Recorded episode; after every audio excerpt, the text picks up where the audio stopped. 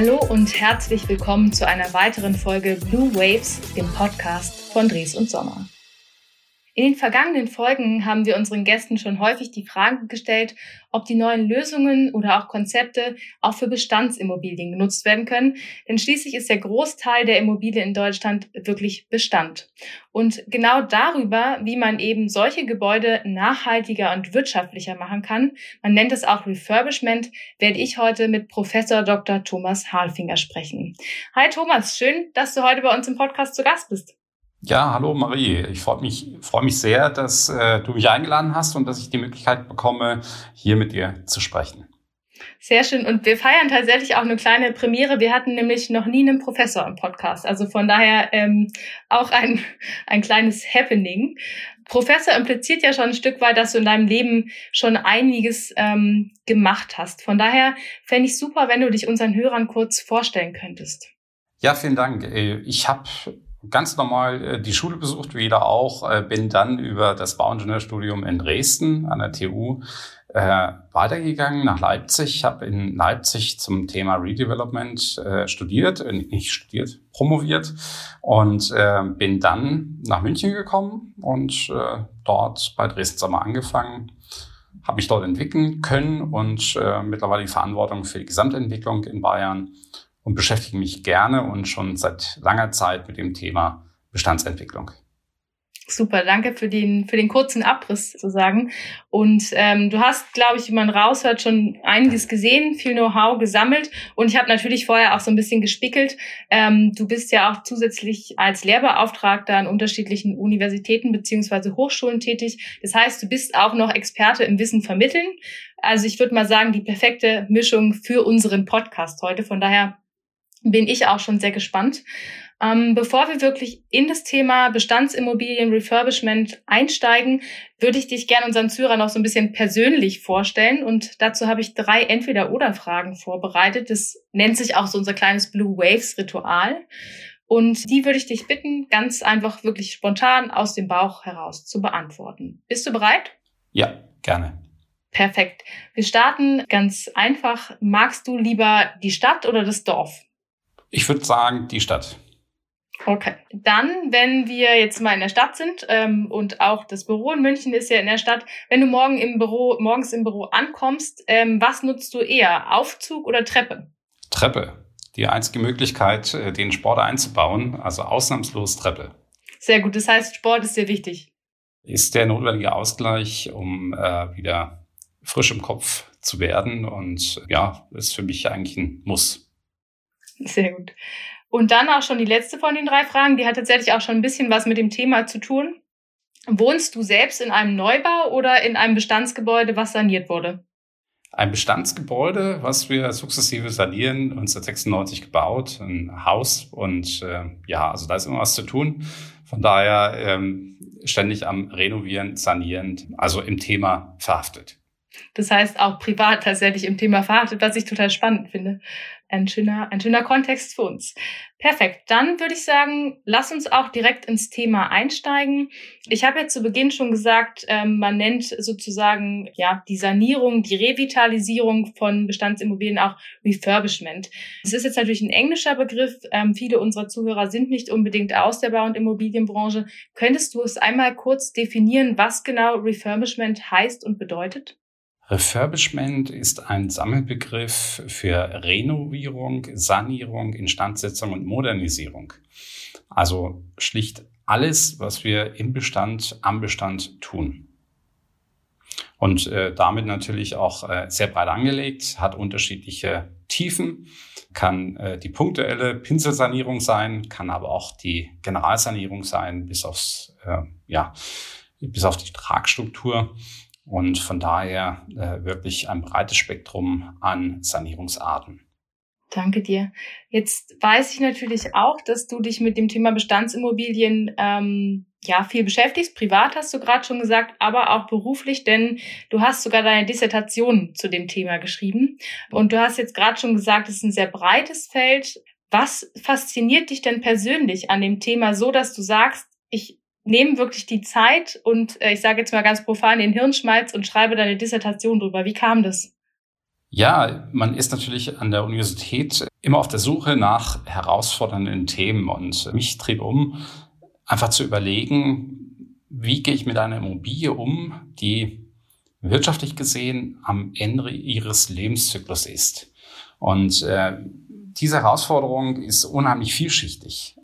Den Bestand zu nutzen, ihn zukunftsfähig zu machen und gleichwohl damit auch die wirtschaftliche Nutzungsdauer der Immobilie natürlich massiv zu verlängern, ist eine Aufgabe, die nicht so trivial ist. Das war so der erste Grund, warum äh, ich gesagt habe, okay, das könnte ein äh, gutes Thema sein, mit dem man sich beschäftigt. Das zweite ist natürlich auch, oftmals haben Bestandsimmobilien, gerade im städtebaulichen Kontext, ein gewisses Image, ein prägendes Bild, eine Geschichte. Und das Faszinierende ist natürlich, diese Themen in einem Refurbishment auch ja, gewinnbringend einzusetzen und zu nutzen, damit äh, man dann am Ende des Tages Image und Geschichte positiv weiter im Objekt, im neu geprägten Objekt nutzen und generieren kann.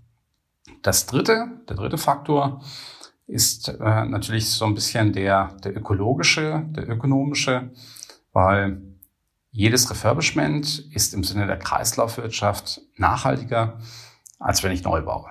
Und diese drei Faktoren, also die besondere Herausforderung, dann die Berücksichtigung der Geschichte von Bestandsimmobilien und die Kreislaufwirtschaft sind drei wesentliche Gründe, warum ich gesagt habe, Mensch, das Thema ist interessant und warum ich auch in der Partnerschaft von Dresden Sommer gesagt habe, ich widme mich dem Thema und äh, ja, versuche dort für Dreso ein Bild zu kreieren, eine Themenklammer zu kreieren äh, rund um unsere Produkte, die wir gerade in dem Bereich anbieten und somit unsere Kunden deutlich unterstützen können. Das heißt, Kunden unterstützen und zu sagen, wie kannst du sozusagen möglichst wirtschaftlich, ökologisch und trotzdem auch für dich selbst sozusagen imagemäßig bestmöglich unterwegs sein. Wenn ich dich richtig verstehe, ist ja sozusagen eigentlich die Bestandssanierung ja, dann der Weg zum Glück. Jetzt werden ja trotzdem aber auch wirklich viele neue Gebäude gebaut kann man da sagen, in dem einen Fall ist das besser und in dem anderen Fall eignet sich sozusagen eine Sanierung besser? Was ist so da der, der Weg zum Glück? Weil man könnte ja sonst sagen, ja, warum bauen wir dann überhaupt neu, wenn man jetzt sozusagen ketzerisch wäre, wenn sozusagen diese Bestandssanierung so viel wirtschaftlicher ist und man es eben auch bei alten Gebäuden sozusagen diesen Nachhaltigkeitsaspekt und diese Umrüstung machen kann? Ja, um mit dem Juristen zu antworten, es kommt darauf an. Äh, nicht jede Bestandsimmobilie und jeder Nutzungszweck äh, stimmen überein, lassen sich vereinbaren. Aber das ist ja auch die Herausforderung, mit dem Bestand so intelligent umzugehen, solch einen wirtschaftlichen Nutzungszweck zu generieren und äh, zu überlegen, dass am Ende des Tages ich eine dauerhafte Nutzung gewährleisten kann, die Immobilie wirtschaftlich sanieren kann, massive Fördermittel, die es aktuell gibt vom Staat, einbringen kann, um dann langfristig ein sehr wirtschaftliches Investment zu bekommen. Diese Herausforderung, die ist äh, natürlich nicht per se immer mit der klaren Aussage zu beantworten, ja, eine Sanierung ist besser als ein Neubau. Aber die Häufigkeit, diese Frage mit Ja zu beantworten, die steigt, weil der Staat uns kräftig unter die Arme greift, ähm, ganz klar den Ordnungsrahmen darauf ausrichtet und wir es auch irgendwo im Sinne der Ökologie unseren Kindern und den nachfolgenden Generationen schuldig sind, mit dem Bestand umzugehen. Genau, den, den ökologischen Fußabdruck, den nutzt man ja auch gerne. Und ich denke, mit dem Thema Politik zielt du vor allen Dingen auch auf das Thema ESG ab, oder? Ja, ähm, ESG ist ein wesentlicher Impact, der natürlich insbesondere die Unternehmen und Investoren die Kapitalgeber verpflichtet, ihre Berichtsvorgaben ähm, der Nachhaltigkeit nach auszurichten, diesen Kriterien zu genügen und das Geld, was sie investieren, auch in nachhaltige Produkte zu investieren.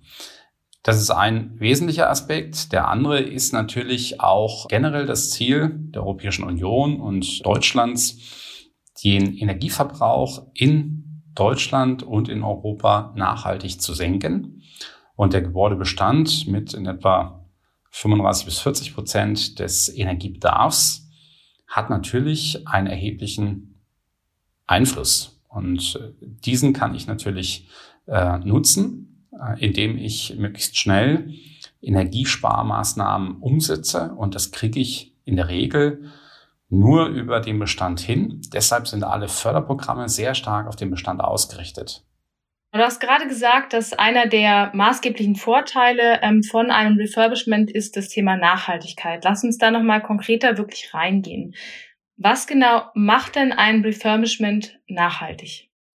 Die Nachhaltigkeit im Refurbishment liegt daran, dass ich das vorhandene CO2 durch die Bebauungsstruktur weiter nutze. Das heißt, ich habe einen sogenannten CO2-Vorsprung. Das ist rein ökologisch gedacht schon mal ein ganz starker Trumpf gegenüber den Neubauten. Wenn ich also diesen Bestand weiter nutze, dann kommt es darauf an, im Refurbishment auch auf der energetischen Verbrauchsseite Optimierung vorzunehmen. Dazu dienen natürlich Maßnahmen an der Gebäudehülle, also Fassade sehr stark, am Dach, am Keller etc., an den Außenflächen aber natürlich auch in der Technik. Das heißt, darüber nachzudenken, wie kann ich meine Wärme- oder Kälteversorgung künftig nachhaltig einstellen. Das heißt, Stichwort Dekarbonisierung der Kälte- und Wärmeversorgung.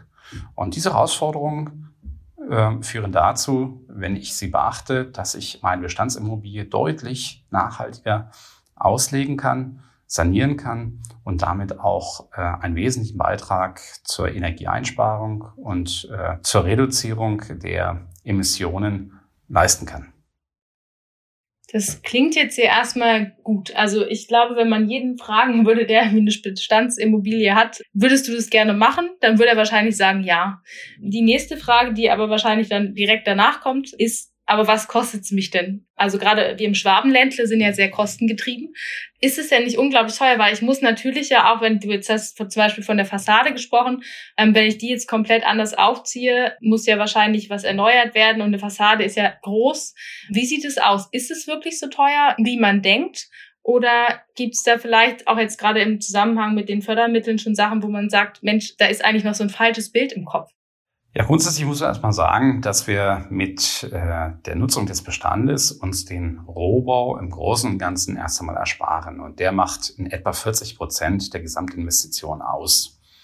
Das haben wir schon mal als Gutschrift bei uns in der Bilanz zu stehen. Darüber hinaus kann man natürlich durch modulares Planen und Bauen wie wir es bei uns auch in unseren Projekten anwenden, deutlich wirtschaftlichere Lösungen auch im Bestand generieren, im Refurbishment und somit die Wirtschaftlichkeit der Gesamtmaßnahme weiter steigern. Einen weiteren Beitrag leistet natürlich die massive Förderlandschaft, von der ich schon sprach, die ja Zuschüsse bis teilweise bis zu 50 Prozent für einzelne Maßnahmen ja mit sich bringt und damit auf die Wirtschaftlichkeit der Gesamtmaßnahme auch einen durchschlagenden Effekt hat. Darüber hinaus generiere ich natürlich mit einem ja, sanierten Objekt auch in der Regel geringere Folgekosten. Das heißt Einsparung im Betrieb. Und dann, last but not least, äh, habe ich natürlich auch irgendwo am Horizont schon eine ganz klare Anforderung des Kapitalmarktes, nachhaltige Kapitalinvestitionen äh, vorzunehmen. Und deswegen ist es zwingend, Bestandsimmobilien nachhaltig auszulegen. Das kann man und das sollte man, um eben später zu vermeiden, äh, große Wertverluste durch nicht nachhaltige Immobilien zu erzeugen. Das heißt, die Frage des Teuerseins oder der Wirtschaftlichkeit muss über mehrere Jahre betrachtet werden. Und ich empfehle jeden, sich mit dem Thema der ESG-Anforderungen zu beschäftigen, da diese durchschlagenden Charakter auf die gesamte Immobilienwirtschaft haben wird. Jetzt stelle ich mir trotzdem so ein bisschen, also das ist sozusagen ja die, die wirtschaftliche Seite und ich finde es ja tatsächlich beeindruckend, was es da mittlerweile alles gibt, damit es eben nicht so teuer wird. Die Frage, die ich mir auch stelle, ist so ein bisschen nochmal die, die Nutzerperspektive, weil ich jetzt natürlich sagen könnte, also stellen wir uns vor, ich baue irgendwie ein äh, Bürogebäude und jetzt könnt ihr vielleicht sagen, irgendwie meine Mitarbeiter finden das vielleicht total klasse, aber in einem ganz neu gebauten Büro zu sitzen. Vielleicht gibt es auch die, die irgendwie sagen, ich finde es total cool in einem alten, du hast am Anfang von eben Image und Geschichte und Prestige gesprochen, in einem alten Gebäude zu sitzen, was quasi von außen noch so aussieht, aber von innen quasi schon total nachhaltig und neues. Hast du da einen Einblick? Gibt es da irgendwie Nutzerpräferenzen, dass man ganz klar sagen kann, Menschen mit diesem Thema Nachhaltigkeit, es kommt auch mehr in der Politik an, werden auch die Nutzer sogar interessierter daran, sozusagen Bestandsimmobilien zu sanieren? Gibt es da irgendwie schon Insights? Ja, es gibt schon richtig gute Beispiele, wie man im Bestand auch die neuen Nutzungsanforderungen, die vielleicht auch aus Corona heraus sich entwickelt haben, auch entsprechend äh, berücksichtigt hat.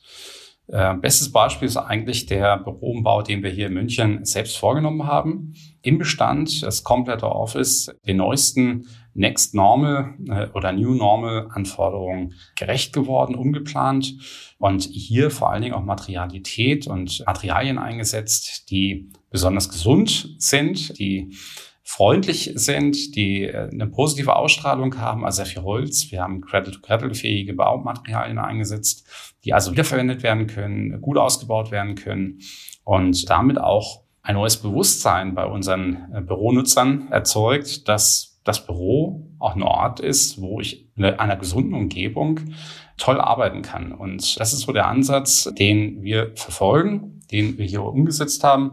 Wir haben fokussiert auf mehr Gemeinschaftsflächen etc. Das ist alles im Bestand. Die Kollegen sind begeistert, Gäste sind begeistert, die sich äh, dieses Büro anschauen. Auch jeder ist eingeladen, uns äh, gerne zu besuchen und von unseren Erfahrungen äh, zu profitieren und äh, dies mit uns zu teilen. Ja, ich kann da tatsächlich das nur bestätigen, was du sagst. Ich war nämlich vor kurzem auch im neuen Münchner Büro und es ist wirklich Wahnsinn. Also es ist schon der Eingangsbereich ist extrem einladend. Es gibt eine Bibliothek, glaube ich sogar, wenn ich mich richtig erinnere. Es gibt so eine Area mit so kleinen Tischen, wo man in Ruhe arbeiten kann, die so ein bisschen aussieht wie so ein Skatepark eigentlich. Also ich fand es auf alle Fälle auch sehr, sehr abwechslungsreich und vor allen Dingen eben das Thema, dass man weiß, es ist auch alles Cradle to Cradle. Von daher ein, ein gutes Beispiel. Danke dir dafür. Es gibt auch andere Magst du noch eins vorstellen? Gerne, wenn du magst. Also wir haben äh, natürlich noch andere Projekte, die natürlich äh, den Nutzer mit in den Fokus nehmen. Wir sanieren ja ein großes Rechenzentrum in Frankfurt in modularer Bauweise, modular geplant. Und uns ist es dabei gelungen, Denkmalschutzanforderungen äh, gerecht zu werden, energetische Verbesserungen umzusetzen. Also du siehst, äh, hier gibt es viele Beispiele, wie man sinnvoll mit dem Bestand, mit neuesten Anforderungen umgehen kann und diese äh, miteinander kombinieren kann. Jetzt hast du ja gerade schon gesagt, es gibt irgendwie das Rechenzentrum, es gibt das eigene Bürogebäude. Wer sollte sich denn aus deiner Sicht mit dem Thema auseinandersetzen? Kannst du irgendwie sagen, für die Person eignet sich besonders und für die vielleicht eher weniger? Gibt es da so eine Richtlinie? Ja, durch die Bank sind wir eigentlich alle gefordert, äh, Bestandshalter, Investoren, Projektentwickler, insbesondere natürlich aus den Branchen, wo wir viel Gebäudebestand haben, wie Wohnen, Industrie, aber auch die ja, Bestandshalter, die das als Kapitalanlage sehen, die Property Companies, Hotels und Handel, die starken Veränderungen auch unterlegen ist, die einfach auch was machen müssen, die neue Kauferlebnisse kreieren müssen oder neue ähm, ja, Hotelerlebnisse kreieren müssen, um einfach auch ihre Zielgruppen wieder zu erreichen unter diesen veränderten Rahmenbedingungen. Und äh, von daher ist die Bandbreite sehr, sehr groß. Ja, Bestand nutzt jeder und von daher ist es ein Thema, was sehr breit angelegt eigentlich jeden betrifft. Passt ja auch zu dem, wo du gesagt hast, eigentlich ganz am Anfang, dass die Bandbreite von diesem Thema Refurbishment und von was bis oder von wo bis wo man quasi sanieren kann, auch sehr breit ist. Und ich könnte mir jetzt vorstellen, dass es zum Beispiel auch einen positiven Aspekt hast. Du hast ähm, Hotels zum Beispiel angesprochen. Ich meine, wir haben ja jetzt in den Städten nicht unglaublich viel Platz. Das heißt, was komplett Neues zu bauen, ist auch teilweise gar nicht mehr möglich. Das heißt, es passt ja sozusagen auch in die Anforderungen, die wir momentan haben, weil die andere Variante wäre wahrscheinlich, man baut es irgendwie irgendwo im Nirgendwo, was halt für Hotels wahrscheinlich auch wirklich ein Nachteil ist, könnte ich mir vorstellen.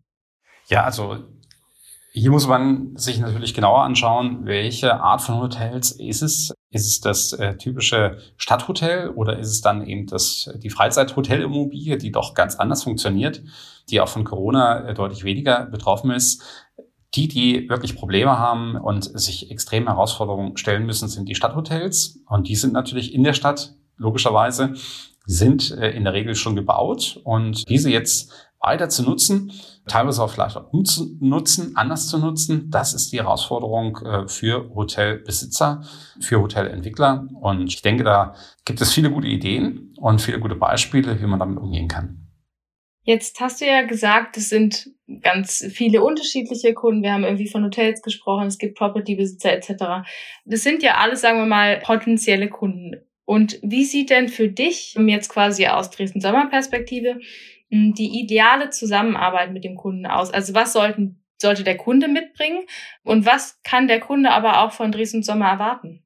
Ich glaube, wichtig ist es mit dem Kunden ganz zu Beginn eine genaue Zieldefinition zu erarbeiten, was er sich vorstellt. Welchen Kriterien sollte das Refurbishment unterlegen sein? Durch welche Kriterien soll es geleitet werden?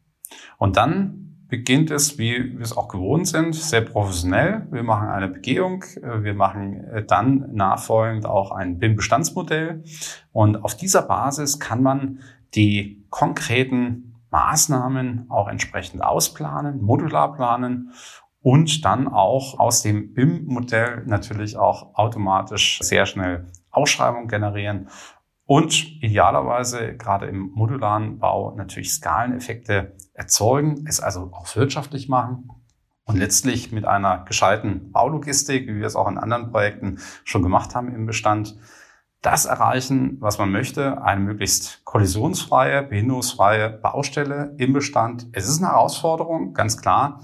Aber wir sind, glaube ich, in der Lage, dieses zu leisten und dieses für den Kunden auch ideal vorzubereiten. Alles muss gepaart sein mit dem Thema der energetischen Beratung, aber auch natürlich dem Blick nach vorne. Refurbishments heutzutage ohne Digitalisierungsaspekte äh, zu anzugehen, wäre nicht nachhaltig. Du hattest ja nach der Nachhaltigkeit auch gefragt. Das sind ganz wesentliche Elemente neben der Materialität, welche Materialien werden eingebaut? Wie werden die eingebaut? Cradle to Cradle. Über welche Rohstoffdepots verfüge ich? Madasta. Natürlich auch da, gerade das Thema der Digitalisierung, auch bei Bestandsimmobilien neu zu denken und einfach auch ein anderes Nutzererlebnis zu kreieren. Und das schaffen wir in einem Refurbishment, wenn wir dieses von Anfang an auch nachhaltig und ganzheitlich denken und beraten. Ja, und last but not least, am Ende muss es sich ja lohnen. Natürlich gehört dazu, dass wir auch unser Fördermittelmanagement aufsetzen und dem Kunden dort ein Maximum an Zuschüssen, an Förderung ermöglichen.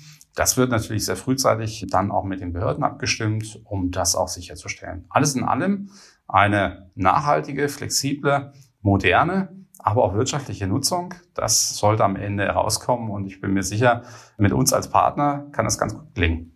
Ich finde, es klingt so ein bisschen nach so einem Care-Paket auch. Also ich kriege irgendwie alles äh, sozusagen, für mich sinkt auch der Aufwand, weil ich muss gerade bei so Fördermittelsachen auch immer an so gefühlte 20 Anträge denken, die man da erstmal ausfüllen muss und wenn man da Unterstützung bekommt. Und dann sozusagen auch noch diese ganzheitliche Denkweise, wenn man ein konkretes Ziel hat, was wir, glaube ich, alle haben sollten mit dem Blick eben auf ESG und wie so sozusagen die Zukunft aussieht, bin ich da auf alle Fälle in guten Händen oder zumindest fühlt es sich für mich quasi, ähm, wenn ich mich in die Kundenrolle versetze, so an.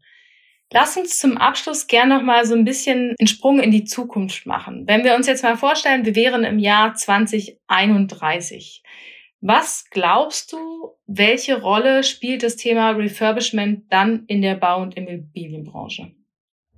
Ja, in zehn Jahren wird der Immobilienbestand deutlich nachhaltiger sein. Auch die Anforderungen an ein Refurbishment gehen massiv in die Richtung, dass wir nur noch nachhaltige Refurbishments auch umsetzen werden. Dies sind wir einfach den nachfolgenden Generationen, unseren Kindern und Enkeln schuldig.